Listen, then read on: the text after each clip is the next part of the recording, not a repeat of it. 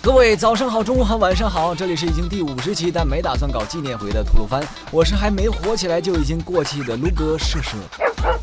临近七月底，火爆二零一六年底的日本动画电影《你的名字》的 BD 终于要发售了，但 BD 价格只要五千多日元就能重温新海诚的皮卡皮卡的极致画面和稀里哗啦的感人剧情。少年少女们不来一发吗？陆哥就坐等到货了，到时候说不定又能水一期，嘻嘻。说起军明，去年在日本跟军明几乎同期上映，题材同样是日本高中生的，还有一部《生之行》。不过比起军明的八月底日本上映，十二月就引进中国，全球票房超三点五亿的超大人气，《生之行》虽然获得了不错的口碑，甚至超过军明，票房也是京都动画之最，达二十三亿日元。但在铺天盖地的军明营销下，本片的存在感还是弱了不少。说好的引进内地，结果 BD 都发售 N 久了，还要拖到九月，想撒币都没地儿撒呀。《生之行》是京都动画根据同名漫画改编的时长两小时的剧场版动画，由青音少女的监督山田尚子执导。故事讲述一个普通高中生石田将也与一位失聪少女西宫硝子重逢，并彼此影响对方生活，逐渐成长的故事。听起来像个普通的校园恋爱故事，不是吗？哎，不是，《生之行》中的情感描写虽然很明显，但本身主题却是赎罪与成长。主角将也六年级还是个屁孩的时候，班上来了一位可爱的转校生西宫硝子。然而因为硝子天生失聪，只能靠笔记本交流。说话唱歌也是口齿不清，如果是大人的话，大概会给予同情并友善对待他的吧。然而六年级的小屁孩毛都没长齐，谈何友善？对待与自己不同的人，排斥与欺凌变成了常有的行为。而酱爷也为了不输给无聊，凸显自己的存在感，就开始带头欺负萧子，在不知价值的情况下弄坏了萧子八个助听器。最终事情败露，一百七十万日元的赔偿也落在了酱爷家的头上。酱爷也因此从欺凌者变为被欺凌者，被班上的同学孤立，还因为误解了萧子的善意，两人厮打一番后，逼迫萧子转校。即使升到初中，姜岩也会被曾经的死党四处告密，变得继续被排斥。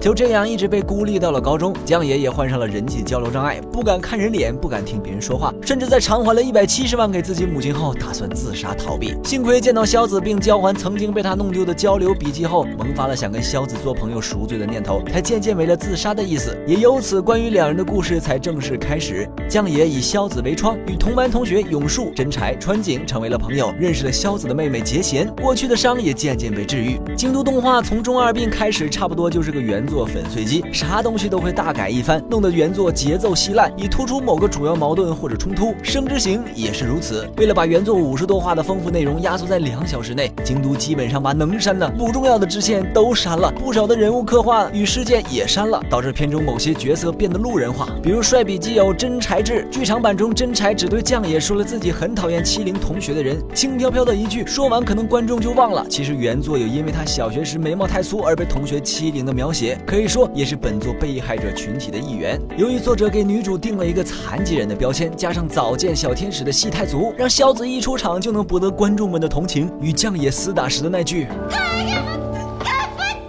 更是让人情不自禁去脑补这孩子到底经历过什么事，因而对施虐者群体的几位角色都会带有一种先天厌恶，像是嘴上喊着正义，觉得自己可怜的标准绿茶川井，第一个翻脸背叛的岛田，还有长大了都还要欺负萧子的直野，想洗白没门儿，好吧。直野这个角色，看过本片的人可能有不少会忍不住骂他婊子。小学开始就满嘴辣妹腔，最开始背个萧子的人之一，同时也是整个小学欺凌事件的导火索。如果他没有配合酱野乱丢萧子的助听器，后面也许不会导致石田家一百七十万日元的赔偿，以及事情败露后酱野的地位反转。然而直野其实是本片最接近普通人的角色，由于喜欢酱野而一起欺负萧子，怕惹祸上身却又推卸责任，无意中与酱野重逢后，那纠结不敢见，最后又忍不住去见的举动，比起重度交流障碍的男主，超级自来熟的永树等人都要自然普通的多。在片中可能是除了节贤外，对萧子看得最透的角色了吧？虽然定位差不多是个反派，与玄幻高中爱情题材的军明相比，《生之行》讲的只是一个身份特殊的角色的平凡故事，以至于即便被京都改编过，全剧都没有一个能称得上是大高潮的地方，节奏多多少少有点平淡。不过画面细节与台词、音乐的感染力，很容易能让人融入到角色们的情感当中。泪点低的话，从头到尾能哭好几回。至于结局如何，虽然我相信看过的人很多，但考虑到尚未看过的人的观感，这里就不剧透了。又虽然本作 BD 已出，但希望各位还是能支持正版引进。我欠京都一张电影票，待《生之行》上映的时候，先去三刷再说。推荐补番指数五颗星。这个故事告诉我们，就算学好一门语言，该借不到的还是借不到。今后吐鲁番会继续向大家推荐那些值得补或者追的作品，希望有香蕉的朋友们对根香蕉，有币的朋友撒个币，都没有的点个赞也好呀。